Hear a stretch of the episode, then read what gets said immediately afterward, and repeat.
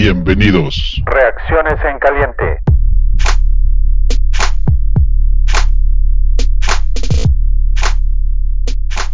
Bienvenidos fanáticosos, muy buenas noches a esta edición especial de emergencia de lo que aconteció hoy, lunes negro en la liga y Chicago por fin se decide, despide a su general manager y a su head coach. Vamos a platicar, los temas son obviamente la conferencia del dueño de George McCaskey, que eh, da muchísimos temas para platicar. También vamos a hablar sobre algunos posibles candidatos para GMs y algunos posibles candidatos de head coach. Hoy está con nosotros David, nos puede acompañar. ¿Cómo estás, David? Muy bien, saludos a todos. Un gusto, un gusto estar aquí de regreso con ustedes. Gracias. Y también está mi tocayo. ¿Cómo estás, tocayo? Feliz tocayo de estar por acá con David, el milagro que nos acompañe, un gusto. Y pues con una muy buena noticia que pues ya hay una nueva esperanza. Esperemos que se tomen las mejores decisiones, aunque McCaskey, su conferencia de prensa estuvo para llorar. No te calientes, plancha, ahorita vamos para allá. Juancho, ¿cómo estás? Bueno. ¿Qué onda, señores? ¿Cómo están? Muy bien. Albert, buenas noches. ¿Qué tal? ¿Cómo están? La felicidad nos duró como de 9 de la mañana a 1 de la tarde, desde que lo corrieron hasta que salió a hablar George McCaskey. Pero, pues, a ver, ahorita lo analizamos. Ahorita lo analizamos, sí. ok, ¿les parece si, si empezamos por, por el tema de la conferencia de prensa, que pues obviamente es lo que más, más, más temas da para platicar? Porque fueron muchas cosas las que dijo George McCaskey. Em, podemos resaltar lo único bueno que, que creo, y a ver si coinciden conmigo, que salió de la conferencia de prensa, es que finalmente Ted Phillips es removido, según George McCaskey, es el único, eh, el GM que llegue va, a reportarle directamente a él. Y me pueden dar todos los detalles que, quieran ahorita, pero parece que es lo único rescatable, que finalmente Ted Phillips, que es una de las cosas que pedíamos, ya no va a estar en, el operativo deportivo. Eso nos lleva a preguntarnos por qué estaba en la conferencia de prensa. No sabemos, pero, pero hubo muchas contradicciones. Em, David, ¿qué te gusta? ¿Qué me gustó? Honestamente, nada. Sí, ok. Nada, ni una cosa. Perdón. ¿Qué, sobresaltas de esta conferencia de prensa? Que alguien que vino a, que alguien que solamente habla una vez al año con la prensa llegó tan mal preparado a esta conferencia de prensa que hizo el ridículo. Hizo el ridículo ante todos. Eh, imposible tener una peor conferencia de prensa. Eh, no, no, es posible, no es posible que vengas tan mal preparado a una cosa que, y, no son preguntas que las tenían de sorpresa, eran preguntas que todo el mundo sabía que iban a llegar y, las contestó un corretador de manera tonta cuando le preguntan, este, pues, ¿por qué estás, si, por qué vamos a confiar en ti? O sea, ¿por qué estás tú en esa posición? Porque los dueños sí dicen que yo, en otras palabras, porque mi mami dice que piensa que yo soy un buen dueño, soy, soy buen presidente.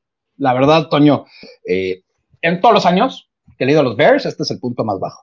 Todo, no, lo no puedo creer que tuvimos una conferencia como la tuvimos hoy, fue una desgracia. Eh, una pena, pena ajena. quién, quién, ¿Quién es el líder de una franquicia de este tamaño y de este, de este valor y hace las cosas con tan poca preparación? Porque no hay manera que llegó preparado. O ignoro su preparación, pero esto fue realmente, realmente difícil tragar. Los primeros ocho minutos que fueron leídos de, de fueron lectura de algo que prepararon, bien o mal, prepararon algo, fueron los ocho primeros minutos y después definitivamente todo se les fue. Eh, como dato, para que todos sepan, el board de directos de los Bears está con las personas que, que son parte de este board. Es Virginia McCaskey, es la secretaria, George McCaskey es el chairman, Ted Phillips es el presidente o CEO, Brian J. McCaskey es otro miembro, Ed McCaskey Jr. es otro miembro, Patrick McCaskey es otro miembro y Andrew McKenna es otro miembro y Pat Ryan. Andrew McKenna y Pat Ryan tienen, los verdes les deben dinero, ¿no? Sí. Ellos son los que evalúan y le dicen a George que está muy bien lo que hace. Sí, no sé qué decirte. La verdad, este, yo, yo quedé muy decepcionado por, por cómo manejaron toda la conferencia, porque, porque implica que no están preparados. Y si no están preparados ahorita, ¿cómo vamos a estar preparados para lo que viene adelante? Ahorita nos metemos, ¿no? Pero ese es mi tema. No, no tengo fe, no tengo fe que lo puedan arreglar. Tú, Cayo, ¿tú qué sobresaltas de esta conferencia? Estoy de acuerdo con David, eh, se vio muy improvisado, realmente diciendo muchas tonterías. No sé para qué tocó el tema de, de Olin Kreutz, poniéndose en evidencia y diciendo que es un mentiroso, un jugador muy querido para todos nosotros y pues no tiene sentido. No, la verdad no entiendo muy bien por qué hace ese tipo de cosas, como diciendo, no me importa, no me importa la gente, ¿no? Es absurdo, sí es preocupante porque como bien dice David, pues ese, ese señor es el que va a tomar las decisiones que van a cambiar el destino de este equipo para los próximos, próximos años y que nos hace pensar que puede tomar esas decisiones de forma adecuada. Ese es el detalle. Entonces, bueno, pues la esperanza queda, pero nos deja muy preocupados a todos, definitivamente. Sí, eh, el tema con Olin Cruz es que hubo por ahí una nota que él, bueno, él dio una declaración donde los Bears le ofrecieron hacer un, un, un internship a través de el ex eh, entrenador de la línea ofensiva anterior, eh, Harry Heinstein.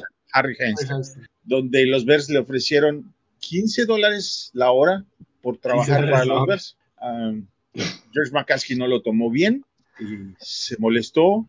Básicamente le dijo que había que tomar con un grano de sal todo lo que dijera Olin Cruz. Y Olin Cruz salió a radio 20 minutos después, bastante enojado, y básicamente le dijo que si no fuera tan viejito, le hubiera dado uno. ¿Eh? Si lo tuviera enfrente y bueno, no fuera tan viejito, lo agarraba a golpes. Más o menos por ahí fue el, el y el tono de Olin Cruz es, es, bastante enojado. Él dice que Josh McCaskey ni los Bears le han hablado desde que él salió del, del, equipo, entonces ni siquiera lo conocen realmente como para tener que decir que todo lo que él diga puede ser, tendría que ser tomado con un grano de sal. Eh, Albert, ¿tú qué rescatas o sobresaltas más bien? Pues no rescatas, sobresaltas de esta conferencia. Rescatar poquito, pero me, me bueno, de todo lo que, lo que dijo George McCaskey, este, da el nombre del, del, equipo que va a ayudar, que lo van a ayudar a escoger. Este, adentro del equipo está Ted Phillips, como siempre, no podía faltar. Lamar Campbell, que es vicepresidente de compromiso de jugadores de los Bears. Tanesha Wade, vicepresidente de Diversidad, Equidad e Inclusión, tres empleados de George McCaskey lo van a ayudar, y Bill Polian, que es un ex general manager de Bills, de Colts, este, tiene un Super Bowl, ya ha llegado como general manager a seis este, Super Bowls. Sí. Tiene 10 años sin estar en, en la NFL. Entonces, viendo el equipo que está ayudando a George, cero me da buena ¿cómo se podría decir? Espina, confianza. Buena, exactamente, me da confianza que, que puedan este, ahora sí agarrar un buen general manager, agarrar un head coach, porque el equipo con el que está integrado es lo, lo mismo que siempre ha escogido en los Bears, entonces la verdad, tristísimo, cero preparación, como estaba diciendo David, para, para llegar después de un año, de la, el año pasado que se habían burlado de él, de su conferencia de prensa, llega y se supera en esta conferencia de prensa, inclusive estuvo peor que la del año pasado, entonces, poco que rescatar, la verdad. Para los que no sepan, Lamar Campbell, no sé por qué le dicen Campbell Soup por la sopa sí. Campbell, es director de de Player Outreach, o sea, es, engagement, o sea, exacto. A ver, se junta, llevan los jugadores, ¿no? Su tarea es ayudar a los jugadores a crear oportunidades de, en, a tener una transición después de la NFL, a manejar sus problemas dentro y fuera del equipo, a consultas de cómo manejar su dinero. Su tarea es de él es, es ayudar, estar con los jugadores, de los jugadores y tener una lectura sobre los jugadores. McCaskey dice que la tarea principal, la responsabilidad de Campbell va a ser evaluar que los candidatos cumplan con el rol de líder que los que estos jugadores necesitan. Eh, fue Campbell fue un jugador non drafted, del cornerback de los Lions del 1998 hasta el 2002 y su única pues, su única estrellita dentro del campo de juego fue hacer un pick six a, Bet, a Fabre básicamente eh, Tanisha Wade es Senior Vice President de Diversity tiene que ver con un tema de, de ser inclusivos con las personas que van a entrevistar para los puestos tanto de GM de head coach y toda la parte del staff no solamente el, el, general manager y el head coach. Ella participó con, empezó su carrera con los Chicago Rush de la Arena Football League del departamento de atléticos, luego también trabajó en la Universidad de Minnesota, es actualmente es profesora en Northwestern, enseña manejo de deportes eh, y antes de ser vice president, vicepresidente de diversidad, del comité de diversidad, estuvo encargada de, todo lo que tiene que ver con um, lo que se presenta en las pantallas del estadio, el entretenimiento, la música, toda esa parte, ¿no? Por ahí empezó su carrera con los Bears. Y como ya apuntaban por ahí, Bill Polian estuvo con los Buffalo Bills desde los, los 80s y los 90s, llegaron a tres Super Bowls, los tres los perdieron. Con Indianapolis Colts estuvo desde 1998. Cuatro. Hasta, Cuatro. pero con, con, Bill Polian nada más subieron tres. De hecho, no, no eh, creo que El bueno, él armó el equipo y Sí. estuvo hasta el 92, o sea que jugó el del 91 y el 92, ¿no? O 90 también. Son, son Ah, tres. sí, puede ser, 90, 91, son- 92. son sí. nada más tres que él estuvo con los, con los Bills y los tres los perdieron. Y después estuvo con los Colts en el 98 al 2011, donde ganó el Super Bowl que nos ganó a nosotros, a los Chicago Bears. Eh, tiene un libro que se llama, el, el título en inglés es Super Bowl Blueprint Hall of Famers for 11 Key Football Games Dynasty. Básicamente es un, un manual para tontos de cómo llegar a un Super Bowl y crear una dinastía. Que, te, que Josh McCaskey, por cierto, en su conferencia de prensa lo leyó y dio apuntes sobre el libro ahí. Y, pues bueno, ellos son los que no conocíamos. Podemos platicar más a profundidad. Tú, Juancho, ¿qué, te, qué rescatas? Bueno, vuelvo a decir rescatas, sobresaltas de esta conferencia. Creo que es lo único que, que puedo rescatar. Y bueno, ni siquiera es rescatar lo- que, lo que sobresale de esta, de esta circo de prensa que, que hubo hoy de una hora. eh, es el hecho. Se te va el audio, ¿Ves? Juancho. Se te va el audio. Sí, no te escuchamos. Se te está yendo el audio. A ver. Eh, bueno, mientras Juancho toma la ¿Ahí? parte de esto. Ahí, Ahí ya.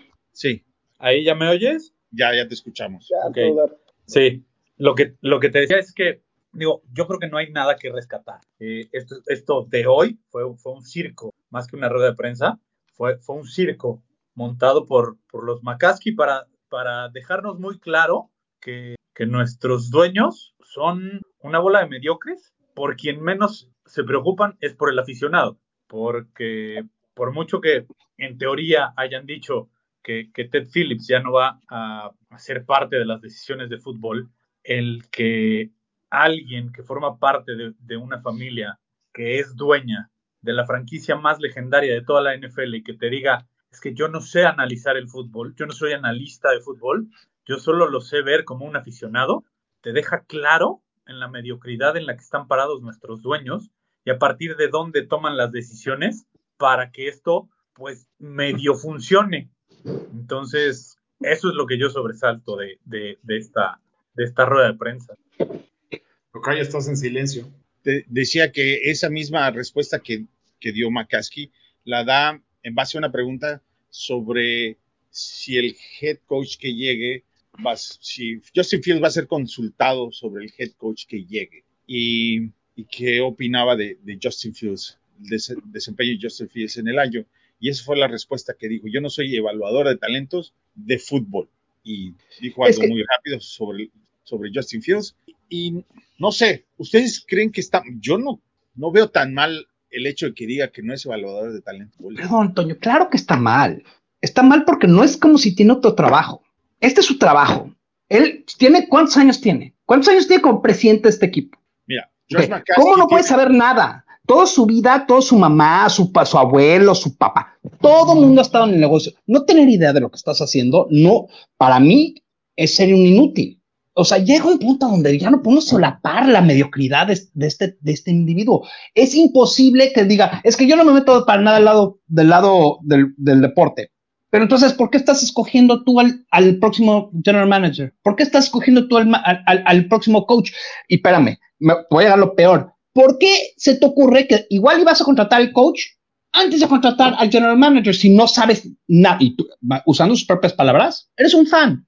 Es, esto fue lo que más me molestó de, la conferencia de prensa. Solo lleva 100 años su familia al frente del equipo. Pensarías que sabría un poco más de fútbol americano. Y si no lo sabe, que se haga a un lado y ponga a alguien encargado, pero no han hecho eso. Entonces, de un lado te dice, soy un aficionado, y del otro lado dice, yo voy a tomar la decisión y el GM me va a reportar a mí.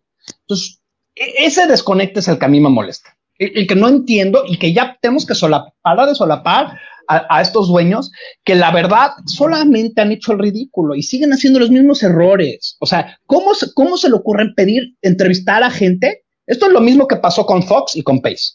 Empezaron a entrevistar a coaches antes de empezar el general manager. El general manager es el que tiene que contratar al coach, no, no tenerlo así después que se peleen siempre y que no funcione la relación. No, no entiendo. Yo repito, todos los, los, dueños son fans. Todos los dueños son fans. No son evaluadores de talento. Su error es no contratar al general manager que, que tenga la información y todo el conocimiento para evaluar y crear toda la parte deportiva. Los Rooney no. Los Rooney son un poco más inteligentes del lado fútbol americano y si ponen a alguien. Todos son fans. Todos. Todos. Yo ahí. Todos son fans. No hay ningún dueño de equipo que no que sea un GM, a excepción de Dallas, y ver cómo les va. Entonces, esa es la realidad. Ningún dueño de equipo es GM. Aquí el problema es que no le da, no le atina al, general manager. Pero no nada más no le atina al general manager. ¿Cómo va a atinar al general manager si están entrevistando? Ya pidieron entrevistar a coaches. ¿Cómo vas a entrevistar a coaches si no, si usando tus propias palabras? Eres un aficionado y no sabes lo que estás haciendo no quieres contratar a un GM que él busque a su, a su general manager, a un GM que usa su coach, porque esa relación tiene que funcionar simbióticamente. O sea, si no funcionan esos dos juntos, no va a funcionar nada. Y él piensa que va con, o sea, ya están empezando a entrevistar a Leslie Fraser y hoy dijeron, no necesariamente vamos a esperar a tener un GM para contratar al coach. Es, es ridículo, Toño. ¿Cómo podemos solapar esto. Esto es, esta es la parte medular de por qué somos una franquicia en el estado de que estamos hoy, porque no hay un plan. Justo como no hubo un plan a entrar a esta conferencia de prensa, no sabían, ¿cómo no sabían que, les iban a preguntar? Era obvio. Todas estas preguntas llevan un año, los, y, no es, perdón, la prensa de Chicago sí hubo roces, pero es bastante blandita a comparación la de Nueva York, comparación de la de Nueva York. No, no creo. No estoy, no estoy de acuerdo en eso, pero no vamos a evaluar la prensa de Chicago estamos evaluando a George McCaskey y a su conferencia de prensa. Okay. Tocayo, Tocayo, ya dice, estoy de acuerdo, es que hace siete años hicieron lo mismo. Eh, Ryan Pace tenía negociado a Dan Quinn y lo obligaron a contratar a, bueno, contrataron a John Fox sin tener su visto bueno. Y pues ya de entrada empiezas mal. O sea, yo estoy completamente de acuerdo que tiene que haber esa, esa relación de colaboración, como decían sí. Nagy y, y Pace. O sea, si no existe eso, pues entonces empiezas mal. Y pues eso sí es preocupante. Yo lo, decíamos ayer cuando estuvimos platicando del tema, ¿no? Se necesita contratar ya un general manager para que él esté presente en todas esas entrevistas y él sea partícipe de esto, porque si, si no es de esa manera, pues casi casi podemos garantizar que no va a funcionar esto. estoy de acuerdo. No, porque además, además de eso, el tipo te lo acaba de decir. Yo no soy persona de fútbol, yo soy un aficionado ah, pero entonces sí voy a contratar a un entrenador que no tengo ni la más remota idea de cómo hacerlo. Voy a contratar a un entrenador y después voy a traer a un pelele, porque eso es lo que va a pasar. Va, a llegar un, un, GM, pero completamente sobajado, que, se tiene que adaptar ya a, lo que le indiquen, así de, este es tu entrenador y pues hazle como quieras. Y no solo fue con, con Pace, lo mismo le pasó a Emery. Cuando llega Emery, te chutas un año a Lobby Smith y a pesar de que Lobby Smith terminó con 10-6 esa temporada, como no era el entrenador que, Emery quería, vas para atrás y entonces empiézale y empieza a hacer babosada y media. Entonces, es, es, es como esta frase de, de, si quieres resultados diferentes, pues haz las cosas diferentes. Y estos babosos no están haciendo las cosas diferentes. Sí, él, él dijo que habría la posibilidad de encontrar un head coach antes que el GM si el head coach que se presenta la oportunidad es lo que era sobresaliente. Y yo creo que se refería a Harvard. Y Harvard ya dijo que él se queda en Michigan. Entonces, ese tema no va a ser como lo estamos describiendo. Seguramente van a ir por su GM y después por su head coach. El único que podría haberles dado la pauta de brincarse el proceso era Harvard y no, y no va a ser así. Sin embargo, si han solicitado entrevistar a coaches, a OC de los Bills, a Brian DeBall y creo que a Doug Peterson. Y a Leslie Fraser. Y a Leslie, Fraser. Eh, esos son tres. Ahora, no sabemos cuándo van a pasar esas, esas entrevistas. Y la otra parte es que quizás ellos ya saben quién va a ser su GM. Eh, Pero estamos, esto, o sea, tú estás, estamos hablando así como ellos igual y saben, igual ya han hecho, estamos dándoles, estamos achacándoles muchas cosas positivas que no entiendo por qué, porque ¿qué han hecho para demostrarnos que ya tienen un plan? Ese es el punto que yo tengo. Yo siento que no hay un plan. Punto. Él- Creo que están entrando y están juntando, perdón, sí, juntando todo así rápido. Él mismo dijo, no hay manera de que yo convenza a los fans de lo que lo que estoy haciendo es algo positivo y bueno porque los resultados no se han dado y la única manera de hacerlo es a través ¿Cuándo de los lo ha hecho? Pero exacto, Bueno. eso es, es- es decir una cosa sabiendo Tiene- que Está reconociendo que no tiene la confianza de los fans. Eso lo reconoció en la conferencia de prensa, ¿no, Albert? Sí, 100%. A mí me parece increíble este, la forma en que no tiene idea de, te has equivocado cuatro veces haciendo lo mismo. O sea, como decían ahorita, ¿cómo vuelves a hacer lo mismo? Oye, tienes todo el dinero, eres una de las franquicias más históricas del NFL. Brother, agarras a tres personas que sepan cómo contratar, tú eres el mejor contratando, tú eres el que más sabes de americano, tú eres- vente para acá, hacemos un equipo, hacemos un consenso, vamos a agarrar al mejor general manager y de ahí vamos para abajo. Esto es de, otra vez, Ted Phillips, vente, a ver, vamos a hablarle a Bill, eh, Bill Polian, a ver quién conoce y a ver a quién nos recomienda él que sea su amigo. No, no es así, o sea, tienes que hacer las cosas diferentes. Va, va, va Bueno, a volver a, vamos a regresar en cuatro años, estar a kilo cinco y vamos a estar platicando la misma cosa que hoy. Sí. Porque, Bill, porque están haciendo lo mismo que hicieron hace siete años. Bill Polian es, es su persona de fútbol, es el que le va a escuchar. Es como Ernie Corsi, ¿no? Es lo ¿Y mismo a que quién va a traer? A, un, a, a alguien que él conozca directamente. No, no está Pero- viendo las posibilidades de- en realidad a todos, sino a solo las personas que conozca a Polian o, o el, el círculo de Polian. No, no, no va a agarrar a alguien que sea del círculo de otro general manager. No, no, no está haciendo un consenso en la NFL, solo está dejándose guiar por lo que dice una persona. A mí si me dicen, ¿quién es el general manager? Ah, no, pues acá está mi hermano, mi carnal, vente y ponte tú y a ver si, a ver si jala, mi hermano. Así, Bueno, no, la- así no funciona y así lo están haciendo, está duro. A mí me dicen, Bill Polian no es parte de un equipo de fútbol americano desde el 2011, Desde Pero- 2011. pero fue este, evaluador de, de- bueno, participó con ESPN, parte de los drafts y muchas de estas cosas. No creo que sea así como el caso de que yo le pida a mi abuelito que me componga mi iPhone. No, no es así, porque me lo, me lo presentan de esa manera y no es así. Bill Polian es una persona que tiene mucha experiencia Claro. y de que sea Ted Phillips a él, Ok. mejor. Pero ¿cuál es la diferencia entre lo que hicieron con Ernie Corsi y lo que están haciendo con Bill Portland? Es la misma persona. Es el mismo grupo y, y lo mismo que está pasando. O sea, no hubo un cambio drástico de la última vez que escogieron un coach y un GM a esta vez. Entonces, ¿por qué vamos a esperar un resultado diferente? Porque en esta ocasión, lo que no estoy diciendo que está correcto, estoy diciendo las palabras que ellos, lo que comunicaron. ¿no? Josh McCaskey dijo que Ted Phillips va a ser el encargado de negociar los contratos del head coach y del general manager. Nada más. Esa es su participación en toda esta búsqueda. De lo deportivo es Bill Polian y él.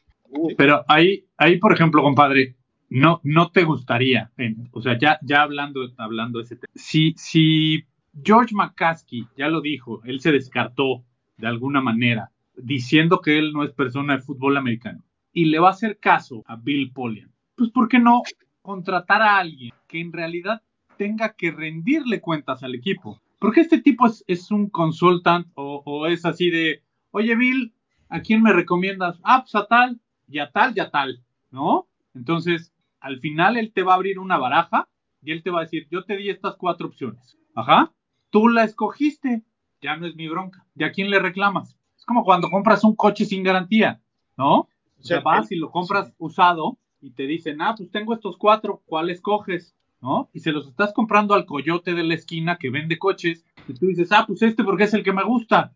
Y pues resulta que dejó de funcionar a los dos meses porque pues nomás le hicieron un ajuste y el carro estaba desvielado. ¿A quién le reclamas? A nadie.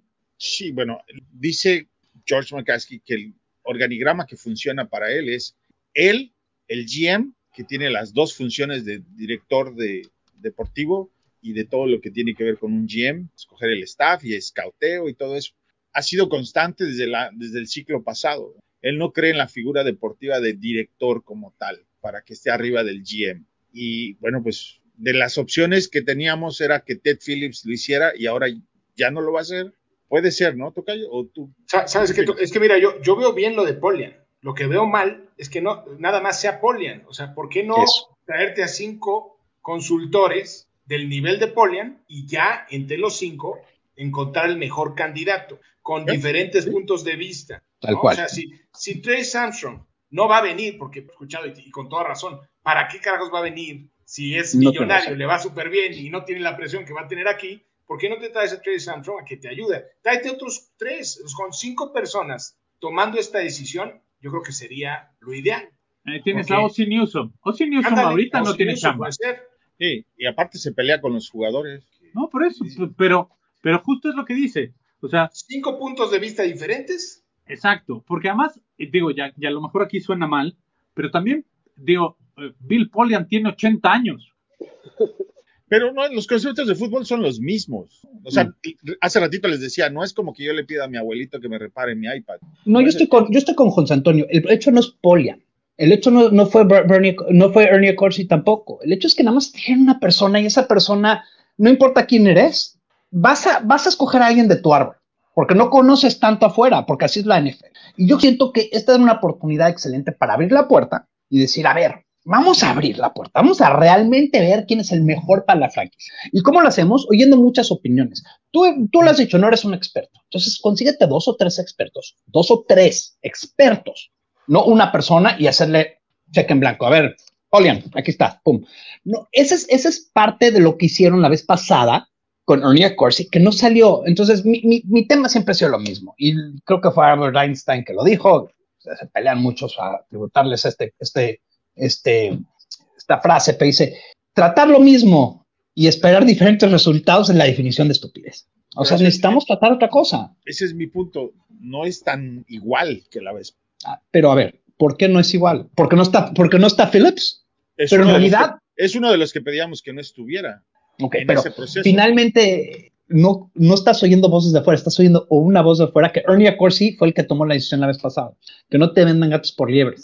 O sea, no fue, no, fue Ted Phillips ahí tampoco. Entonces, eh, George, George tuvo, en mi opinión, tuvo a, Ted Phillips como un escudo.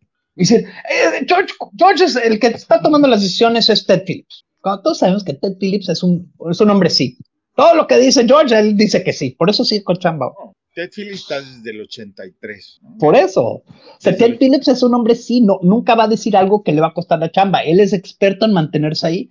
Y déjame empezar otra pregunta. Digo, vamos a ser honestos. El hecho de que Ted Phillips sigue eh, contratado por este equipo, dime algo bueno que ha hecho Ted Phillips para este equipo. ¿El estadio? Los, los Bears han tenido solamente cuatro presidentes en 100 años. ¿Sí? Cuatro cuatro nada más dentro y George Hallas fue uno de ellos, George Hallas Jr. fue otro, eh, el papá de, el papá de, de George fue el otro y Ted Phillips. ¿ah? Entonces él dijo que él dijo que le tiene confianza ciega en su parte financiera y que es la parte que le va a corresponder Y analítica.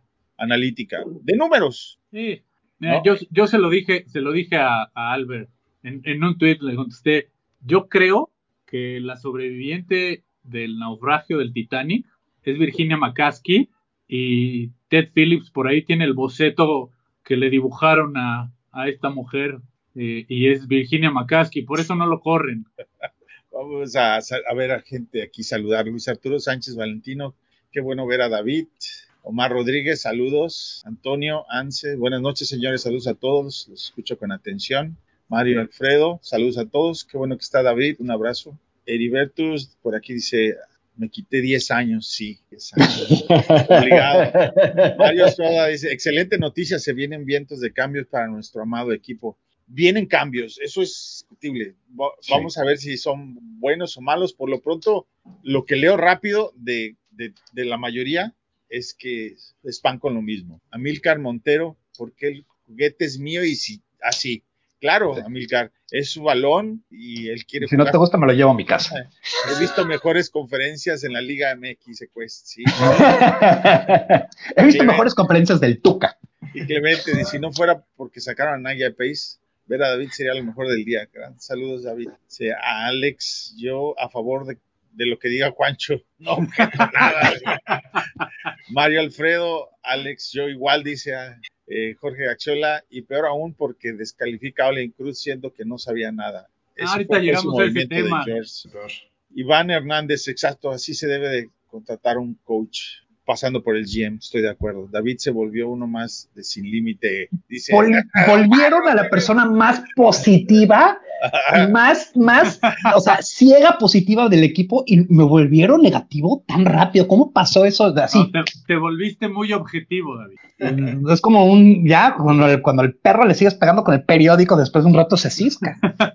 Ed Morales dice, el GM puede reportarle todo lo que quiera a George, pero no va a entender nada de lo que diga.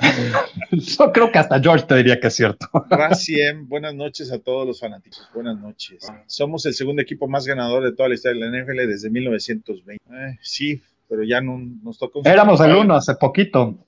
David Moro. Si no le alcanza para un experto, entonces un grupo de jugadores que le ayuda a buscar lo mejor para el equipo. Pero él mismo dijo que que jugadores no, porque estaban, que porque estaban en los medios de comunicación y sería injusto. Y no es una cuestión de dinero, es una cuestión no, lo harían gratis. esa fue de las peores respuestas de todas las.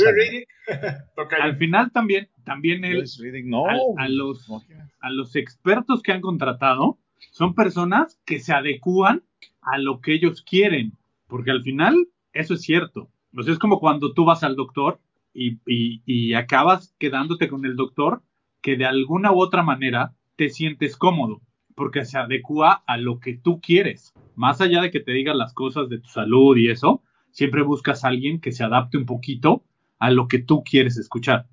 ¿No? Luis Antonio Sabreda, saludos desde Monterrey, gran programa. Gracias.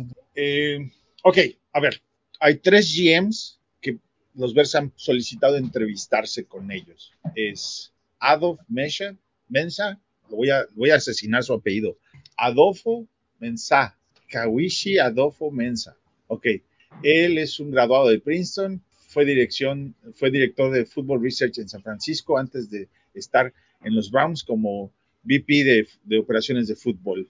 Entrevistó con Carolina el año pasado para su, su opening de GM y no lo consiguió.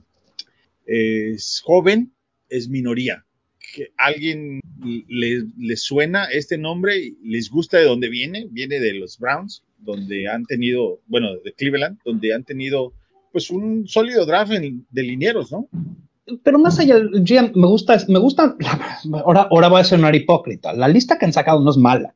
Este, em, creo que entrevistar a minorías es importante, importante para el equipo porque eh, primero hay que ser hay incluyentes, ¿no? En, esta vida, pero también va a ayudar a, conseguir a jugadores. O sea, créanlo o no, pero los jugadores sí se fijan en ese tipo de, cosas.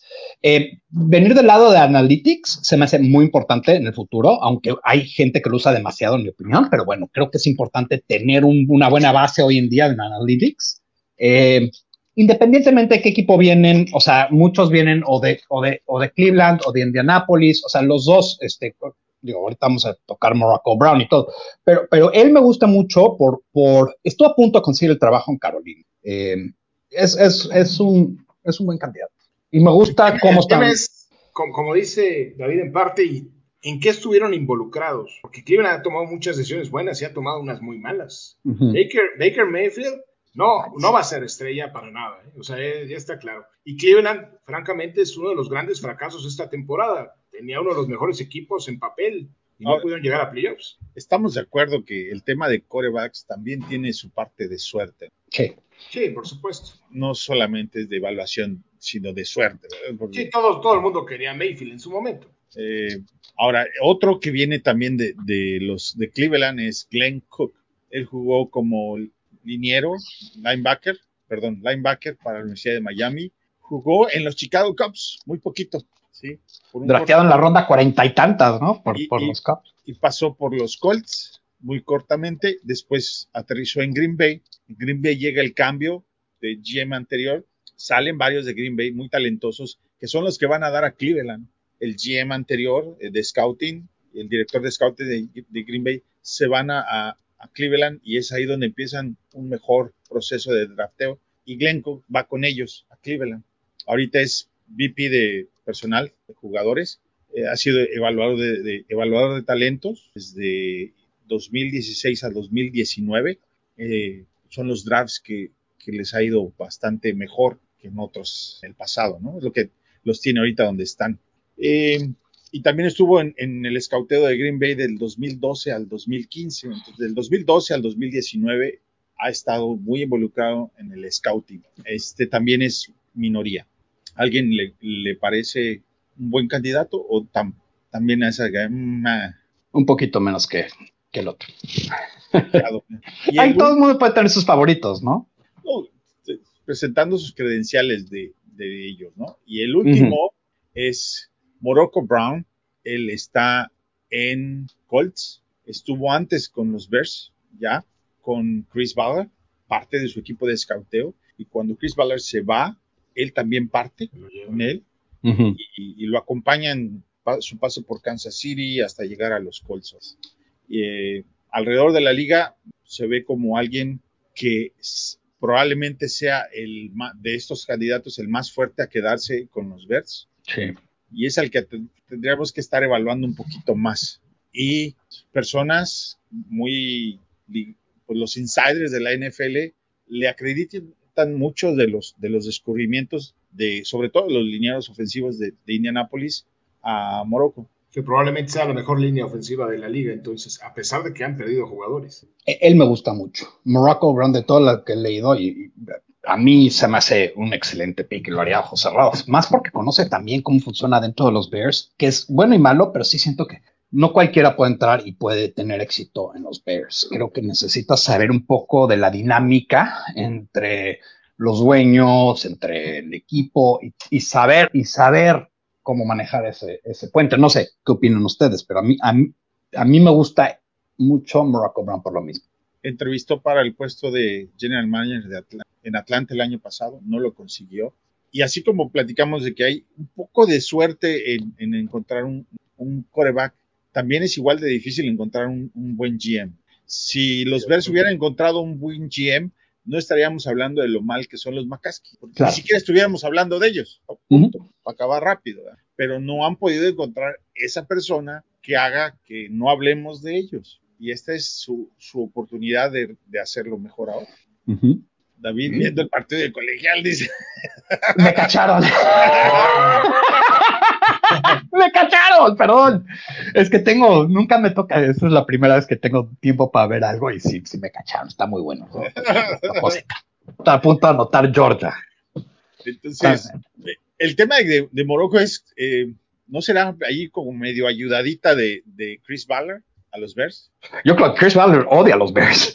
No, yo, yo pienso que no. ¿No? Cuando salió quemó, pero no, no, no, no salió muy bien parado. No, bueno, no, no salió contento, estoy de acuerdo, pero no salió peleado con los. Yo creo que, mira, yo te voy a decir algo. Chris Ballard no es tonto. Él sabe que la mejor manera de traer talento es dejándolo salir. ¿no? O sea, si, si, tú, si tú puedes demostrar que dentro de tu organigrama eh, puedes, puedes elevar a otra gente, vas a traer a los mejores scouts. Los mejores scouts van a querer trabajar por ti y es, ser el trabajo de scout es difícil, no ganan lo que la gente piensa que gana, están eh, viajando 250 días al, al, año, es una vida difícil y además no bien remunerada. Entonces, siento que esa es una, si tú eres un buen GM, sabes elevar a otros y sabes hacer network para que los otros salgan de las cosas. Ballard está haciendo las cosas muy bien en Indianapolis por eso. O sea, si yo soy un scout que está empezando y que tengo una chance entre varias franquicias, pues me voy a fijar en esto porque sé que Chris Ballard está trayendo la atención de, de muchas cosas. Por ejemplo, hubo un tiempo donde la gente lo hacía con, con New England, ¿no? Porque automáticamente decían, me quiero, quiero la manera de, de cómo trabaja New England después perdió su lustro porque se dan cuenta que el monje loco hacía todo solo y no les decía nada a nadie. Y cuando llegaban a los puestos nuevos estaban sumamente, eh, no estaban preparados para, para comerse el pastel, ¿no? Pero, pero sí me gusta mucho cómo está haciendo Ballard el trabajo y creo que se demuestra en, los, en, en la gente que sale de, su, de, de la empresa, ¿no? De, de, de la franquicia. Eh, yo si tuviera que escoger hoy sería él. Hay uno que era el guardia de, de Sí, perdón. Hay, perdón, no, hay otro nombre de los Colts, es Ed Dutz, que él es Assistant Manager. O sea, él está básicamente un escalón abajo de, de Chris Ballard. Si mal no recuerdo, él era guardia de, de ¿cómo se llama el quarterback de, de Atlanta? Matt, Ryan, Matt Matt Ryan. Ryan. Matt Ryan, era el guardia de Matt Ryan en Boston College, si mal no recuerdo. Él eh, pasó por Seattle, es- su- sus inicios fueron con Seattle, donde estuvo en el departamento de scouteo, donde eh, evaluaron el talento como Sherman, Wagner, Wilson, en esa época, ahí es donde él estuvo. Y ahora está con los Colts, también es otro nombre que se maneja. Y esos dos nombres de los Colts, por eso digo que si no habrá una así como ayudadita de, de Ballard para decirle a George McCaskey, oye, pues porque él fue, Chris Ballard fue el primero que le pidió a, a McCaskey reportarle directamente a él, no a Ted Phillips. Sí. Y, y por eso no lo, no lo quisieron, porque tenía que estar bajo el organigrama abajo de Ted Phillips, y por eso no se quedó. O sea, sí le ofrecieron el puesto, pero él no lo aceptó por esa, por esa situación. Entonces, quién sabe, ¿no? Yo creo que, dice Ed Morales, hay un problema serio en Chicago y es el tiempo. Fields tiene que ser el QB para 10 años, pero si cada cuatro están despidiendo gente, no va a funcionar. Tiene razón, Gil Padilla, saludos, Gil. Eh, luego tenemos los head coach que se han mencionado, que es el OC, Brian Tabol. Y por ahí leía en, en Twitter, marcaban que Tabol, el hijo de él, fue a high school con el hijo de Bill Pollen. Mira. que- ¿sí? Alguien- la lista es, muy interesante. Me gustaría platicarla aquí abiertamente con todos, ¿no? O sea, que, que son- es Double, es Frazier, que ha salido, ¿no? O sea, hay otros nombres, ¿no? Pero eh, también está eh, el de los Eagles, eh, Doug Peterson. Doug Doug Peterson. Peterson. Ay, la, la lista, la lista está interesante. Mm, Siento que obviamente me gustaría tener en, en el GM que escoja, ¿no? A mí me gustaría tener, eh, no lo estoy tan ven- vendido por Leslie Frazier, me gusta porque es expert y porque han tenido unas fallas en el pasado y, muchas veces su segunda chance es mucho mejor, pero no estoy convencido de Leslie Frazier. Y- pero antes que eso me gustaría también ver, esta es la parte que no nos dicen nosotros como aficionados y es muy importante. ¿Quién traen? ¿Quién, quién, es, su, quién es su staff? ¿Quién va a ser el, coordinador defensivo? ¿Quién va a ser su coordinador ofensivo? Esas, partes son medulares a, a, a, quién vamos a escoger, porque una cosa es tener un buen head coach y decir, ok, Leslie Frazier, pero ¿quién es su coordinador ofensivo? Porque eso es bien importante si vas a escoger a Leslie Frazier, ¿no? ¿Quién va a llevar a, Justin Fields?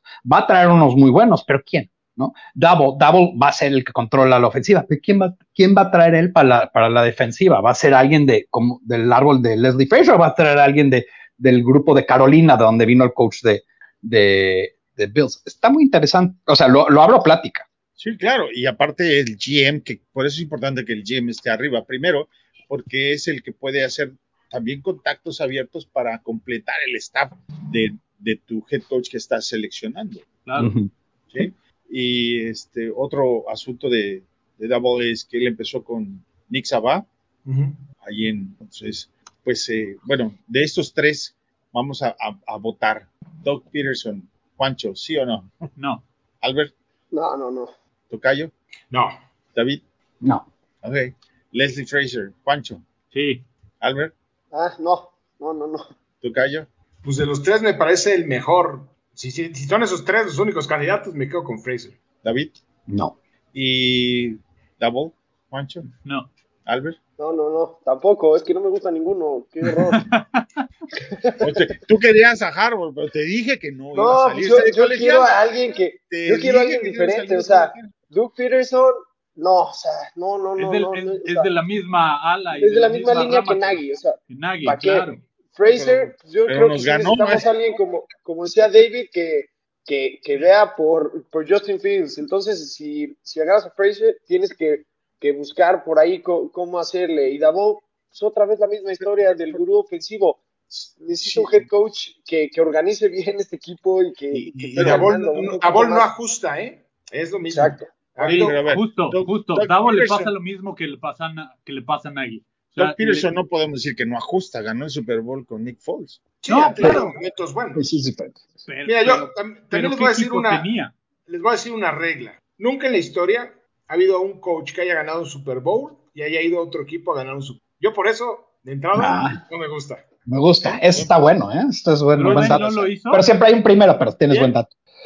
Yo la verdad es que de los tres, si tengo que escoger de los tres, Tony Es- la veo bien lo hizo. difícil porque ni uno estoy enamorado. No, o sea, la verdad. Tony Eh, Dungy ganó con No, Colts. Fraser. Sí, Co- Tony. Dungy nada más ganó con Colts. ¿Qué tal Flores para head coach? Pero bueno, ya llegar a, a, a playoffs es, es, es sobresaliente, ¿no? porque nosotros ni ahí hemos llegado. Yo, yo voy a lanzar un nombre que va a causar mucha eh, controversia. Eh, Josh McDaniels. Híjole, me lo ganaste, David. Va a causar mucha controversia porque ha tenido mucho, es un cuate muy controvertido. Pero si vamos a hablar estrictamente sobre el desarrollo de un quarterback y, y el poder adaptarse a circunstancias diferentes, y otra cosa que me gusta es, ya falló una vez, ya tuvo, tuvo, probó la derrota, probó lo que es ser humillado, porque su- fue un fiasco su, su tiempo en Denver. Y después regresó, que nos mandó a, a, a Cutler para acá. ¿verdad? Tal cual. O sea, todo Sí, fue, sí. fue un fiasco, porque además fue, pero acordémonos de por qué lo mandó. Y llegó quién? Llegó Tivo en la primera ronda, además, cuando Pero nadie tenía Tivo en la primera ronda. Detalle, hubo un detalle importante en ese. eh, fue el primer este, Spygate que hubo. Sí, sí, sí. Por eso lo corrieron. O sea, no le estaba yendo bien, pero la, la puntilla, lo- la razón por la que lo acabaron corriendo es porque grabó un entrenamiento de San Francisco. Sí. Se empezó a hacer una controversia y antes de, de que se volviera más grave, prefirieron correrlo a, cuando tenía como 10 partidos de su segunda temporada. Sí. Pero yo estoy de acuerdo con David, yo lo estuve analizando. Tiene 17 años en, en Inglaterra no continuos, pero de esos 17 años ha ganado todos los Super Bowls con, con Patriotas. Y acuérdense que Belichick es defensivo completamente. Es un, Sí. él fue un extraordinario coordinador defensivo. Pero ofensivamente, pues qué tanto, qué tanto le mete la mano. O sea, McDaniel siempre ha estado ahí. Y él fue el que desarrolló a Tom Brady al final del día. O sea Eh, que Sí, cierto. Tienes toda razón. Aquí o sea, Germán- como candidato me parece muy interesante. Germán pregunta por este, Roman Gabriel. Greg Roman, ¿no? Sí, eh, pues también podría ser, no, no lo sé. Pues en Le ha ido bien, no- le ha ido no bien en dos nada, equipos. ¿eh? No, eh, porque tampoco quiere. no se ajusta tan bien, dicen. Pero bueno, a mí sí me gusta. eh, pero bueno, si me estás diciendo, o sea, no sé, pensé que iba a tener más, más pushback por, por Josh McDaniels, que especialmente todos los problemas que ha tenido, pero, pero Yo- la verdad yo- es. Yo veo dos cosas, dos malas. Una, que no, no decidió quedarse con, con Cutler para hacer algo mejor. O sea, eh, y la otra es que Quería imponer disciplina y lo hizo con, sacó a Kotler y, se- y a Brandon Marshall también. A Brandon. Marshall lo, lo banqueó, lo dejó de sin jugar unas semanas. sí, Y la pero- otra en pero- contra, bueno, si quieres, si quieres que ponamos un poco de controversia, cuando se fue a los Rams, fue la ofensiva 32 de la liga. O sea que también tiene su lado Sí. muy negativo, ¿eh? y la sí. otra es que a, a los Colts los dejó colgado a, a menos es de una otra. semana. Es- eso sí No fue. le- no le veo mucha seriedad. Estuve investigando por qué fue y Belichick contó que él lo convenció de quedarse en Patriotas, que le que ofreció pagarle más de lo que le iban a pagar en, en Colts. Colts.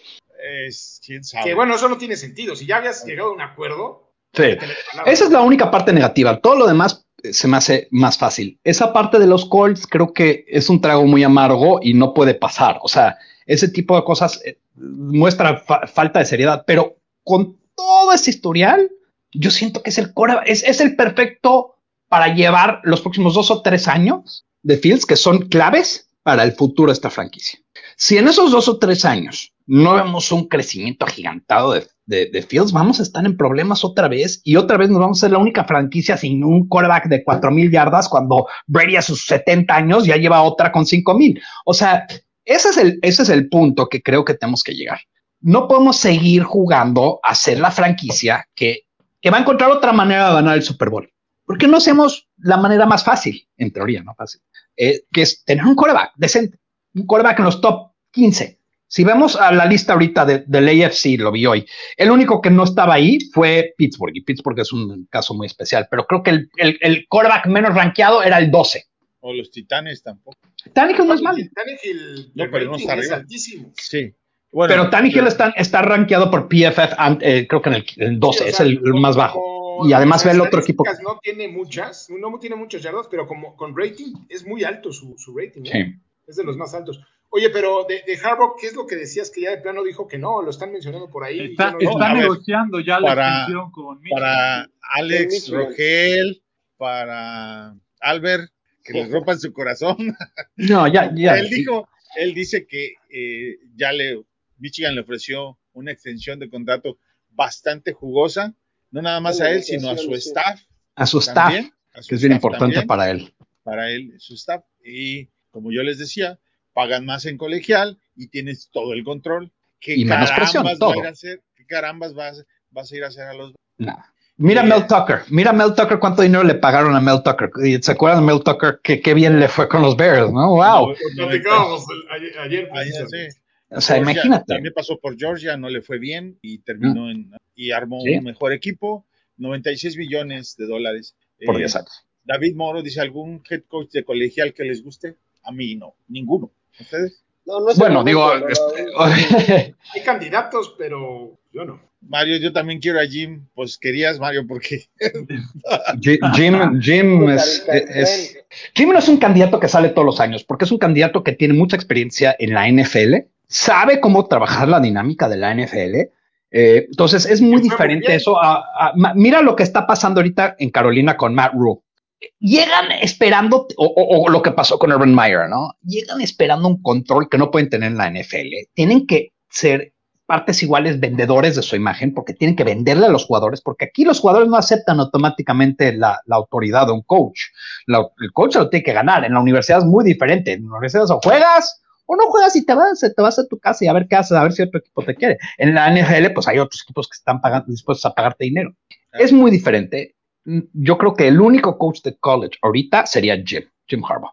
Hay otros coaches que podrían ser eh, coordinadores, que es otra pregunta, pero coaches, solamente, ahorita. a, Nick Saban no le fue bien y mira que es el ah. mejor. De, por lo mismo, por lo mismo. Salió, salió corriendo a Alabama desde Miami porque no tuvo el control que tiene.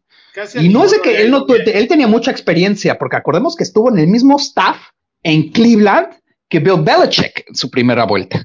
Ese staff de Cleveland fue, yo creo que el mejor staff de toda la historia y platicamos alguna vez de Pete Carroll que su primer intento le fue muy mal, sí. pero el segundo le fue bastante bien. Sí. Pero ahorita no hay, eh, salvo Jim Harbaugh que lo mencionas, que lo hemos mencionado hasta el cansancio, que es un excelente candidato porque además el NFL le fue muy bien. Y además cumple con mi regla que no pudo ganar el Super Bowl, entonces sería el, candidato eh, adecuado, pero fuera de él. Bueno, por lo tal, un nombre, el único nombre de college que diría que estaría medianamente de acuerdo. Ahí está. Ryan Day. Ryan Day se maneja para Ohio, pero también tiene un super contrato. No tiene por qué salir. Él, no tiene por qué salir, pero sería el único que medianamente te diría, ok, college directamente a pros. Pero él podría. Quién sabe cómo Sería lo mismo porque no tiene experiencia, entonces. No, de, de, college es muy, es, es muy complicado. O sea, les tienen que dar demasiado, demasiada confianza a mí me encantaría que trajeran a Davo Sweeney, pero pues obviamente el tipo no va a soltar a Clemson nunca, porque tiene todo. Es lo mismo que, que, Nick Sabian. Eso no va a pasar. El año pasado sonaba mucho Pat Fitzgerald, el de Northwestern. También, ese no es mal. Pat Fitzgerald es interesante. Sí, es un hombre interesante. Él, sí, sí sería otro. contrato, ¿no? Le, acaban de. Sí, también le está. Sí, pero, lo pero pero él se ha dicho abiertamente que si le ofrecen a los Bears, él lo toma. Es un aficionado de toda la vida a los Bears. Él es el, él también sería interesante. No, no le diría que no, automáticamente. Él, sería un, caso muy especial. De una entrevista valdría la pena. claro, sí, de acuerdo. Eh, tienen que escuchar a todos los que se pueda, ¿no? Que es algo que eh, Phil eh, Emery hizo que entrevistó como a 50 mil personas. Pero eso, eso no está mal y te voy a explicar por qué está bueno, en mi opinión. Tienes muchas veces en estas entrevistas, oyes partes de lo que otra gente hace scouting de tu equipo. Entonces, sabes tus puntos débiles y a veces tienes que oír lo que todo el mundo piensa negativo de tu equipo, no nada más que te echen flores por las cosas. Por algo estás buscando un coach, por algo estás buscando un GM. Entonces, oír diferentes maneras de arreglar tu problema siempre es bueno y además lo puedes implementar este, piensa con un artículo muy interesante que antes entrevistaron a mucha gente, se quedaban con este material y lo guardaban y que hoy en día los coches inteligentes dan PowerPoints y se llevan toda la información con ellos porque lo consideran propietaria. Eh, esto es parte de oír diferentes voces, que es parte de lo regresamos a los de los GM, ¿no? Solamente estamos viendo Bill Polian, nos, está, nos estamos limitando a las opiniones externas que, que deberemos estar oyendo y abriendo la puerta en vez de cerrando la puerta y haciendo las cosas eh, a oscuritas y, en silencio, ¿no? siento que este es un punto que nos puede llevar a, a muchas cosas. Entonces, yo, yo lo que haría es entrevistaría a toda la gente que pueda y no tendría prisa. No hay prisa. De verdad, como aficionados dices, es que ya se lo van a llevar, el bueno ya se va. No, tienes que tener paciencia y tienes que entrevistar a todos los que quieres. La única diferencia es que Emery era un imbécil. Perdón por la falta, por la palabra. Dijo, ¿quién tiene a Tressman y Arians juntos? Y dice, ah, no, pues sí, Tressman. Perdón. Eso, eso era un fracaso desde el principio, era crónica una muerte anunciada. Yo insisto, yo no veo mal que, que Polian sea el que le esté en, la, en el oído diciéndole a George McCaskey quién sí, quién. Porque es, es muy bueno, no podemos negar. No, el problema es que no nada más él. ¿no? Pero a ver, No sé. ¿Qué tal? Yo les puedo, puedo nombrar un nombre más, a ver qué piensan todos en esta mesa, porque este sí me interesó mucho hoy. A ver. Flores, el de Miami. Claro. paso, Tendrías que ver qué onda con la ofensiva, Paso. pero me gusta también. paso, sin ver. Sí, necesitas conseguirle al muy buen coordinador ofensivo. Pero es No, que y lo- aparte lo de mismo- eso, no, no tiene, no tiene. Lo eh, mismo va a suceder con el que llegue. O sea, volvemos al No, tema. él No, como no importa tanto A quién mí sí llegue me de gusta. figura. Ah, Bueno, ¿a ustedes les gustó el tema de, de que siéntate tú como coreback y ahora tú empiezas y luego otra vez siéntate y otra vez no Sí, pasaron no a playoff? bueno, no. Pero es que Pero, pero pudo Pero haber ahí- aprendido de esa experiencia. O sea, no, también- Ganó siete no, partidos no, al no, hilo. no, pero deja eso. Es un tipo. Pero ganó, fue muy rara su temporada, porque sí ganó siete de los últimos, ocho de los últimos nueve. pero Pero Y perdió siete. uno. él no seleccionó a Tua. No importa. Sí, Pero él no lo sentó. Claro que no lo ¿Y cómo vas a poner a desarrollar? Si, si le decimos a Nagy que no supo desarrollar un coreback, pues él tampoco, ¿eh? No. Sí, pero Nagy, a Pero- Nagy lo trajeron para desarrollar a un coreback. Sí, Brian Flores es coordinador A defensivo. Flores no. Era coordinador No, defensivo. el, el head coach es el responsable del desarrollo de Claro. todos los jugadores. Sí. Pero la verdad, O sea, la sí. defensiva de Miami la temporada pasada fue la número Contrata de la gente, liga, con este lo que le decimos a también. contrata gente que te ayude, ¿va? Sí, sí, sí. No, lo tenía que flotar porque sabía que iba a causar un poco de Yo, drama. yo yo, Que yo viene la entrevista él- y que te diga cuál es su plan para la ofensiva. Y a lo mejor Eso, sí, sí, sí, entrevístalo, no pierdes nada. o sea, no lo descartaría. Así de entrada, yo a él no lo descartaría. Mario dice aquí algo muy loco, pero que llegara el ex de No. Vikingos, pero formó una buena defensa con su momento con Vikingos. No Como coordinador defensivo puede ser, pero Zimmer, pésimo yo- coach. Zimmer se va a tomar unas vacaciones. Sí. Zimmer ya tiene setenta y tantos años y la verdad, como acabó Sí. eh, Minnesota, Acabó muy mal. Alfonso su dice, defensiva "Saludos". 31 fue, ¿no? Sí. Llegó tarde. Mira, no, yo, bueno, yo tarde. alguien, alguien que creo que, que se merece una oportunidad es Dave Top. Sí, Ese sí, fíjate. sí, sí. Yo muy, muy él. buen pick. Yo a él, a pesar de que ahorita forme parte de, de Kansas City y tenga que ver con, con, No, con pero- No, él forma la rama parte. de- Él es de casa. Sí, ¿A sí. él? Eh, Dave Thompson, excelente, excelente. él, él me encantaría. Sí. a mí. Y Sí, además sí, él, conoce muchísimos coordinadores ofensivos y defensivos. Claro, no, no, él, él, él, como decía Fox, ¿no? Que yo no coordino la defensiva, yo no coordino la ofensiva, pero coordino todos. Ese sería Dave Taub. Pero, pero bien, Sí. no mal. no Bueno, como, eh, no, Dave Taub, pues, se me hace el error más grande dejarlo salir la puerta la primera vez. Seguimos Y- pagando por ese error. Y Todd Bowles, ¿no? También no les gusta. No. A mí sí me gusta. No, me encanta. A, Pues es a mí sí me gusta. Si te gusta Flores por defensivo, te no, prefiero- este, tampoco. Flores lo solté para, para soltar un nombre, pero tampoco no me gusta Leftwich. Bowles. No, tampoco. ¿Por Ya, qué, ¿por qué te gusta. Bowles, Tocayo? ¿Cuál es tu argumento? Uno, porque si quieren orden, pues él les va a traer orden. Y si en los Jets pudo hacer algo medianamente competitivo, este, los Bets El equipo que tenía con los Jets era más. Sí, era muy El- malo. El- el- los malo. puede hacer más. Pero su defensiva es muy inconstante. Digo, ¿Y qué jugadores? ha jugadorazos. jugado bien. Tiene muy buena, muy buena defensiva. Pero decimos que ganaron el Super Bowl gracias a la defensa. Sí, Sí, pero ¿qué jugadores? ¿Cuánto dinero gastaron en esa defensiva? Ve, Eh, ve- ve línea claro. por línea, tiene, o sea, de las mejores defensivas en la liga. Todd Bowles ya pasó como head coach y los head coach, perdón, sí head coaches, en su proceso de, de en sus segundos procesos son mejores. Sí. Igual que Quinn, Dan Quinn, Dan Quinn es un nombre interesante. es otro Dan Quinn, nombre sí. que está por ahí. Son, digo, son ellos ya También perdió el Super coaches. Bowl. Eso, sí, cierto. Sí, ¿Cómo es- lo perdió y además? Eso, eso fue culpa de Shanahan, no fue culpa de él. sí, tal cual. Sí, el problema es que si se sigue esperando, tenemos cinco equipos más buscando coach. Nos ganarán las mejores opciones. No, porque nadie está amarrado y ahorita todos están en playoffs, así es que. Sí, Alfonso, sí, sí. No, que pero- pero- además, volvemos a este tema, que es lo que acaban de mencionar.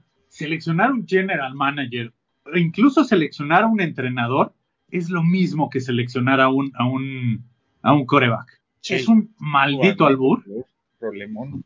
que, que Sí. nunca sabes si te va a funcionar o no. De acuerdo. Entonces, Tampoco. a lo mejor, por ejemplo, y hoy podemos poner de ejemplo a, a McDaniels. Indianapolis ya lo quería y este era mi gallo y no sé qué, y les dio la cachetada y se llevaron a, a Wright y no les está yendo tan mal. No estoy diciendo que les haya ido excelente, pero no lo han hecho mal. Ahora nosotros, hace cuatro años, por irnos como brutos así a lo loco con Matt Nagy, pues hoy en donde estamos parados. Sí. Eh, Ana Jimena dice que Peterson ya habíamos, se votó en la mesa y votaron, todos votaron que que, no. no. Ya. Yo no dije nada. El que calla Te laves las manos. Yo creo que Pero- nos quedamos todos con muy, muy mal sabor de boca cuando salió de Filadelfia, como que no. Dice Nat- Nathaniel Hack, coordinador ofensivo de Green Bay Packers. Es bueno, ¿Sí? Es que estar con Aaron Rodgers es- siempre va a ser Claro. engañoso, ¿no? ¿Y ¿Qué tal? qué- exacto. ¿qué- tan el problema es identificar qué tanto es Nathaniel Hackett, qué tanto es, es Mike- Matt LaFleur y qué tanto es Aaron Rodgers. O sea, Aaron Denver- Rodgers. Denver ganó con, con este eh, parapléjico ya casi de eh, Sí, sí, sí, con, sí, exacto, Manning, cuando ya no tenía, ya, ya estaba Sí. en su, no podía ni caminar, no podía ni agarrar el balón. Tom final. Brady ganó, los Bucks ganaron con Tom Brady. Quién sabe, Julián. Eh, Digo, es un hombre interesante y si, si lo entrevistas, pues ¿por qué no? va? Pero quién sabe Yo lo entrevistaría, claro. Esto es una opción. quién es. Un ruso. Déjame elemento su ¿cómo se dice? El ruso. Eh, déjamelo. Log user. Ya estás. Pues muchachos, ¿algo, ¿tiene algo más que agregar? Estuvo buena la plática. ¿Sabes Sí. qué podemos agregar? Estuve analizando la, la lista de los jugadores que se quedan. Hay 28 jugadores con contrato. El equipo va a rejuvenecer de forma impresionante. Eh, hay algunos contratos que probablemente no continúen. Eddie Goldman, pues, yo trataría de sacar algo por él. No sé si se pueda. Seguramente lo van a acabar cortando. Y la que platicábamos ayer, lo de Robert Quinn y Khalil Mack, si continúan o, o no. Esa es la, la otra duda. De los jugadores que son agentes libres, pues lo más sano es que prácticamente todos se vayan. Hay un- una que otra excepción, pero prácticamente todos no los vamos a extrañar. ¿eh? Sí. Ana Jimena dice, yo quiero Harbour o Peterson porque quiero un head coach que ya haya probado en la NFL y que ellos, que mejor que ellos dos que llegaron a playoffs y Super Bowl. Creo que es importante que ya, ya han tenido experiencia como head coach. La, las estadísticas dicen que les va mejor, Sí. ¿no? Tiene buenos Sí. argumentos, pero no cumple la regla. Eh, Germán dice Byron Leftwich. No. ¿No? No, ese sí es Nagy. Ese sí igual, que viene, mi, los dos sí O sea, hacen- Perdón, pero ¿quién no gana con, con, con Brady de, de coordinador? Yo creo que Leftwich y Bienemy son un riesgo muy grande los dos Sí. de ser el siguiente Nagy. De acuerdo. Eh, eh, sí, Iggy por ahí en Twitter se despidió de nosotros y nos interactuó, se va, dice, se acabó su ciclo en los Bears. Me llamó la atención porque eso quiere decir que ya están haciendo recortes de jugadores y ya le están informando a, a algunos que pues que no regresas. Ese Todavía sí no es un tema, general pero manager. todavía no tienes ni head coach ni general manager. Volvemos al tema.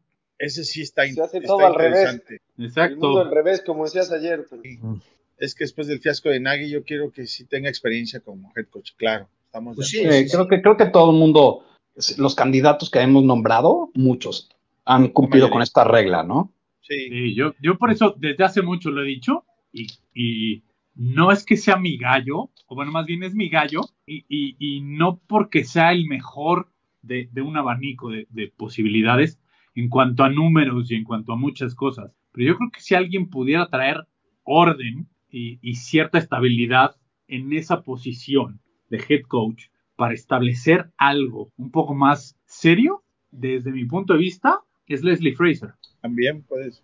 Ay, es difícil. No es, no es, no es un hombre emocionante, pero es cierto que, que en los vikingos no le fue tan mal, ¿no? No, No, de, no. o sea, de hecho, su récord con vikingos no es malo. Nunca acabó de, de- de tener equipo para, para ser contendiente. Eso es diferente. Sí. Jugó en los Bears, ¿no?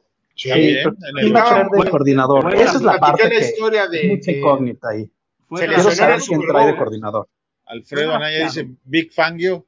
No. De coordinador defensivo, sí. Sí, exacto. Sí, sí. Este, Sí. No. Va- vas este, Capoeira, apoyo a Ana. Pues casi todos estamos con el punto de vista de Ana, que alguien con experiencia es lo mismo. Sí. Kellen Mond. No. este, sí, pues. no. Kellen Mond, definitivamente no. Jeff Ireland. No, como ¿sabes qué? Fra-. Fraser Tampoco. no le fue tan bien en Minnesota. Tenemos esa idea, pero porque tuvo una temporada buena, pero 21 ganados, 32 perdidos. Ah. ah, Entonces está igual que todos. Sí, tres temporadas perdedoras, realmente no le fue bien. Pero bueno, esa fue, no es necesariamente una, algo definitivo, ¿no? Ah, pero volvemos al tema de las, de, de, por ejemplo, si ves el récord de, de, ay, el de Seahawks, que se me fue su nombre, Pete Carroll. Pete Carroll. de Pete Carroll. En, en- Belichick con, con Cleveland. Con- Belichick con Cleveland. Carroll con Patriotas, sí, sí, sí, definitivamente. sí, sí. Puede Hay muchos, hay muchos que podemos nombrar que sí, sí les va mejor. Sí, sí. Que el que Fraser no vaya a querer venir gracias a George. A lo mejor, debe ser. Este, pero moneda habla. Los Bears pagan. Y, Eso te voy a decir algo, solo hay 32 de estos trabajos. La gente no rechaza estos tan fácil. Y No, menos uno como el de los Bears, que es una franquicia emblemática. ¿Qué fecha se da a conocer GM y head coach? Pues yo no creo que tarde mucho el proceso. Yo creo que coach GM en los próximos 10, 7 días, 7 a 10 días, tiene, yo creo que ya sale. De aquí al Super Bowl, yo creo que ya se conocen los dos. Yo creo que antes de eso ya saben quién es. No, igual y se esperan hasta después de algo para, para anunciarlo, pero se sabe, yo creo 7 a 10 días, yo creo que ya saben. Garrett dice. Garrett. No pudo aguantar ni la temporada completa con los Sí. gigantes. Ogletree, Gibson, Bird son los únicos agentes libres que volverían a firmar. Y Hicks solo si se reduce un poco su sueldo. Hicks si se no, va. así lo dijo. Hoy escuché una eh, eh, Sí. En el radio eh, hablando de que Hicks no tiene muy, no es muy buen compañero. ¿eh? Bueno, o- hoy salió se una, una con el coordinador de, de, este, de la liga. de la línea defensiva, que, que no, que por eso no viajó con el equipo, no porque está lastimado, porque se llegó y casi a golpes. ¿no? con- Ya en la semana. Ya, Y ya que ni se no es- gen- en general no es un buen compañero en el vestuario. No es todo lo que nosotros pensamos de él en el vestuario. Que suele dejar a gente colgada, no suele cumplir sus compromisos. Pero pues desde Aparte, afuera nosotros yo le no, lo, no lo él- vemos. Él vio mucho, vio mucho de los años. Con respecto a lo que decía Ana, yo no, no es que vea mal a los jugadores, es que yo creo que con nuevo régimen esos jugadores ya no, ya no tienen cabida en el equipo. Y no porque crea que sean malos, sino Sí, porque aparte, es, aparte. una, Mira, tienes a- cuenta nueva. ahí te va. Tienes a Duke Shelley, cuatro años. Híjole. Firmado, firmado. Eh, tienes a Yo no dije que todos fueran buenos, ¿eh? dije que eran. Khalil Johnson, tres años. Sí, está bien para equipos especiales. Bildor, cuatro años, lo tienes Ese firmado. que se quede Sí. en su casa. Eh, Ah, Blackson está firmado dos años. Jackson es bueno. Ah, Max está Ye- bien. Jeremia Atochu, dos años. Pero, Eh, pero aquí acordemos que muchos son de dos años, pero casi nada garantizado el segundo año. Si lo cortan, no van a cortar a Blackson. Blackson fue muy no, no, bien. no por el garantizado, No, y- sino porque Igual a contratos. como cuarto linebacker no está mal. No, Para equipos especiales, no sé si llegó a, a entrar por ahí. Esa es otra parte que, que nunca sabes, que, que- que la verdad no nos fijamos tanto, pero ¿de qué sirve tener cuatro tight ends si, si, si Jasper Hurst siempre está este, inactivo? ¿no? O sea, de nada sirvió tener la, la pretemporada que estuvo si no va a jugar equipos especiales. sí. Y, o sea, gente libre es Thomas Graham, puedes traerlo. Pero Thomas. Graham sí, sí lo puedes traer eh, porque es novato, no tienes Claro. problema. pero- Igual que Das Newsom, de esos dos. Das creo que sí exacto.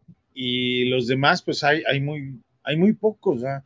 O sea, estás hablando de Eddie Goldman, tiene contrato de cuatro años, 42 millones de dólares. Cody Jackson. Whitehead tiene cinco años, 51 millones de dólares. Eddie Jackson tiene cuatro años, 58 millones de dólares. Robert Quinn y Khalid Mack, porque en el caso de Mack lo han empujado el, el salary cap, tiene ahorita seis años, contrato de 141 millones de dólares. Robert Quinn, cinco años, 70 millones de dólares. Con esos contratos no creo que nos den mucho a cambio. No, pero también seamos, seamos honestos. Dime qué coordinador defensivo no le atrae tener a Quinn después de la temporada que tuvo y a Max Sano. Sí, claro. No, de, de entrada yo creo que es una buena carta para traerte un muy buen coordinador defensivo. Dani ¿No? tiene tres años, 21 millones de dólares. Y- Dani se va. Dani. se va seguro. este, Pero no, gar- garantizados son contrato. 13. hasta el 2023 es agente libre. Yo- No, sí, yo creo que no, no regresa. No. Ahí, eh, Mario Edwards, tres años, tiene cinco y medio asegurados. No, no es mal por lo que A él si le ponen el disciplina, puede, Puede puede ser. que funcione más. Tariq Cohen, 12 Eso es el, creo millones que lo van a acabar. asegurados. ¿Qué 20, pasa con 24, Cohen? ¿Qué se Pero- sabe de Cohen, eh? Pero tiene 12 millones asegurados de los 17. O sea, que lo cortes. ¿A dónde lo No cortas? ¿Para qué? No tiene sentido. Pero Sí. ¿qué, ¿qué pasa con Cohen? eh? Que lo corten hacia pierna ha de haber sido algo va. Y además la muerte de su hermano, yo creo que tuvo mucho. Creo que hay muchas partes que no nos cuentan cohesionados y creo que mentalmente él no estaba preparado. O sea, su, su gemelo falleció durante Sí, acuerdo. y, y creo que, mira, lo mismo pasó con todos. Arduamente a, a, a Quinn, ¿no? Por, por, por, como una razón. Pero si, no hay se- algo que nadie sabemos en esta si en mesa. lo personal no se pudo recuperar a Cohen, entonces Dasub Campbell algo no está haciendo bien. No, pero, pero hay- hay- yo lo digo más como, mira lo que pasó con Quinn el año pasado. Hay algo que no, que no sabemos. ¿Estamos de acuerdo? Algo grave le pasó el año pasado. Para, porque dijo, fue de 12 mentalmente sacks no a 2 estaba sacks a 20 sacks. Pero, pero, pero y han aludido muchos en la prensa No, se, en no se arreglos veía con los bien jugadores. físicamente. Y se mentalmente Estaba, estaba hay lastimado. entrevistas que dicen que, que, que él estaba en un lugar muy oscuro. Hay cosas extra cancha que a veces no toca la prensa por respeto. eh, y creo que él es uno de esos casos. Creo que va Eh, más, más allá de lo físico. Hubo un problema pro- personal ahí con él. Se queda, les gustaría que se quedara Desai. No me gustaría, pero Yo sí. yo me lo quedaría, pero depende del coach. No puedes forzar que un coach se quede. Yo pedí limpia completa y ya se me cumplió. Sí, ya, ya lo discutimos cada semana y cada semana yo peleé por Desai. que regrese Fangio de coordinador defensivo. Sí, si se va que Desai, se que quede venga. Fangio. Que se venga Fangio y deja Desai en el, en el- en el staff. No le tienen fe a Desai, creo que hizo un buen papel, ¿no? A mí sí me gustó. Sí, hizo un buen papel, pero Una de las mejores cinco defensivas. O sea, no, por- me gustó mucho. No, Desai hizo muy buen trabajo con, con, con una secundaria muy limitada. Ojalá y no se vaya Mac, pero si se va, Travis Gibson dio muy buenas señales de vida. Sí, Sí, sí, sí, sí. muy buena temporada, ¿eh? No se va Mac sin, sin primeras. O sea, Mac no, se van a- no lo van a cortar así. Así Primero es. se le debe un dineral. O sea, garantizado está. Porque No, empezaron ya digo, a, a- a patear el. el- Es el 90, anzuelo para traerte un muy buen core defensivo también. Sí, eh, 90 también. millones de dólares garantizados. Cohen no ha recuperado al 100 su movilidad de la rodilla. Creo que va más por ahí, como dice Ana. Su rodilla está mal. Y aparte es otro tema que me desesperaba de Pace. Esa se crecía sobre todo. Sí, y- cuando no viene al caso. Sí, Si no va a jugar toda la temporada, dime. Sí. ¿Por qué me escondes? ¿Por qué me lo escondes? O sea, sales un como un mentiroso. Era un skimmer, ¿no? Sí, sí, sí. Ridículo, ridículo. Una secundaria muy, pero muy limitada. Secundaria. Malísima. Malísima. Pues lo que te digo, y fue de las mejores cinco de. No, en Desai- yardas aéreas, ¿eh? Si nosotros no lo contratamos, él se va a coordinador defensivo de otro equipo solo. Claro. Él Sí, tiene chamba. Él no- Yo creo que va a tener-. Yo creo que sí tiene chamba, pero no creo que alguien más de inmediato le dé un de coordinador defensivo. Es mi impresión, ¿no? puedo estar equivocado. Yo, yo, yo estaría dispuesto a apostar que un coach. ¿Cómo? a ver, es más fácil encontrar un coordinador defensivo que trabaje como Desai que un coordinador ofensivo. Sí, ¿Sabes quién se lo va a llevar? Brandon Staley. sí, sí, claro. Ve, ve, por ejemplo, En San Diego, los- digo en San Diego, en Los Ángeles. Mira, el- cuando se fue, eh, ¿cómo se llamaba el coordinador defensivo de los, de los Niners? Salah. Salah. Robert Salah, que se fue a los Jets. Todo el mundo pensaba, ahí está, mira, la defensa de los Rams camina. Son jugadores y luego X's and O's. ¿Cómo No, se dice? pensando John and Joe's not X's and O's. ¿no? Algo así. Sí, es más fácil encontrar running backs, coordinadores defensivos. Pero, pero yo sí, Desai sí lo veo. Mira, se nos olvida muy rápido que teníamos antes de Desai. Ah, pero la verdad es que ahí estaba mal desde un inicio. Yo Pero nunca lo, lo estuve de que me en gusta la de. Desai, es la Yo presión lo vi mal. del equipo. O sea, el equipo presionaba constantemente a, a todos los corebacks todas las semanas. Y, eso fuimos el número uno en sacks este año, ¿no? El dos. No, fuimos como el 3. Acabamos como el 3. sí, acabamos. Pero Y no jugó muy Mac. bueno, muy bueno. No jugó Mac 8 Sí, Mac. Sí. No, sin Mag y sin Hicks, porque también Hicks estuvo lesionado. Y con un linebacker, bueno, la, verdad es que Ogletree sí es bueno, pero, pero no es el gran, gran No, gran- pero ya- No, no extraordinario. Ya, ya, ya, ya no es lo que, lo que era. Bill Lazor, No. las pocas veces que le empezaban playback no se veía mal. No. Ahorita sí me sentí Nagy, no puede hacer una cuarta y uno en Madden. pues ¿para qué lanzas? Con pase.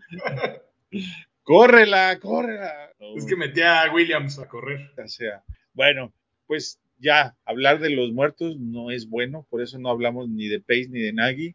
Ya se acabó su época y así lo dejaremos. Y a ponernos a soñar. Ponernos a soñar en los que vienen. Juancho, ¿con qué te quieres despedir? Pues que eh, ojalá y, y, de verdad eh, la influencia de Bill Polian pueda servir de algo, que el, el hecho de que, de que Ted Phillips esté no, no involucrándose en la parte deportiva, eh, aporte algo, algo bueno, que en esta ocasión le atinen a, al, al GM y al, y al head coach. Y, en el- y aquí sí el orden de los factores sí altera el producto. Sí, eso sí. Albert, ¿con qué quieres despedir? Nada, pues igual ojalá se les ilumine un poquito, hagan las cosas diferente, pero parece ser que empezamos, bueno, según mi parecer, con el pie izquierdo, no le veo mucho futuro otra vez a, a las decisiones, porque como se lo preguntaron hoy a George McCaskey cinco veces, ¿cómo crees que los aficionados van a confiar en ti si has, te has equivocado cuatro o cinco veces con la misma decisión? No, pues ahorita no, no les puedo decir cómo, pero pues van a ver mi trabajo. Pues ya lo hemos visto años, siempre sido lo mismo, entonces ya no sé para qué, para qué sigue diciendo lo mismo. Pero bueno, esperemos que, que sí tomen una buena decisión de, de suerte y agarren a alguien que sí este, pues a los Bears a donde tiene que estar. Y está bueno el partido de Alabama contra Georgia, si lo quieren ver, está bueno. Ah, pues sí, ojalá y latine. Tocayo. Pues agregando lo que ya dijeron, primero elegir al general, general manager con rapidez, eso es lo que urge, y el coach con calma. Tenemos un mesecito para tomarlo con, con calma una vez que ya tengamos al general manager. Ojalá que lo hagan como debe ser. Y pues hay que ser optimistas, ahora sí que es una, una nueva etapa. Gracias, Ana, por estar con nosotros. Gracias, Ana. Eh, pues yo nada más quiero decirles que es un proceso nuevo y la única diferencia es que tal vez ahora en esta conferencia de prensa noté a George McCaskey un poquito más como enojado, ¿no? Como Yo, yo enchiladito. Lo, lo noté con unas ganas de llorar y de hacerse pipí en los pantalones. Yo lo vi enojado y, y respondón, como, como diciendo, ahí les va la mía y luego hablamos. Es- Aunque quería renunciar, pero no lo dejaron. esa fue la impresión que a mí me dio, ¿verdad? como que él, él tiene las ganas de demostrarle a la afición que, que esta vez va a ser diferente. Y por el bien del equipo, ojalá y así sea. ¿no? Lo de Bill Polian a mí me gusta, me gusta que esté ahí, porque si pedimos a alguien que sabe, pues difícilmente vamos a encontrar a alguien que sepa más, ya el tiempo lo dirá. Y en nombre de los demás, pues muchas gracias. Acuérdense, la cuenta de Twitter es fanaticosos.com, no, fanaticosos.com, la de Twitter, youtube.com, diagonal fanaticosos, facebook.com, diagonal fanaticosos. Muchas gracias a todos por escucharnos. Saludos a los panelistas. Pan con lo mismo, dice Jorge.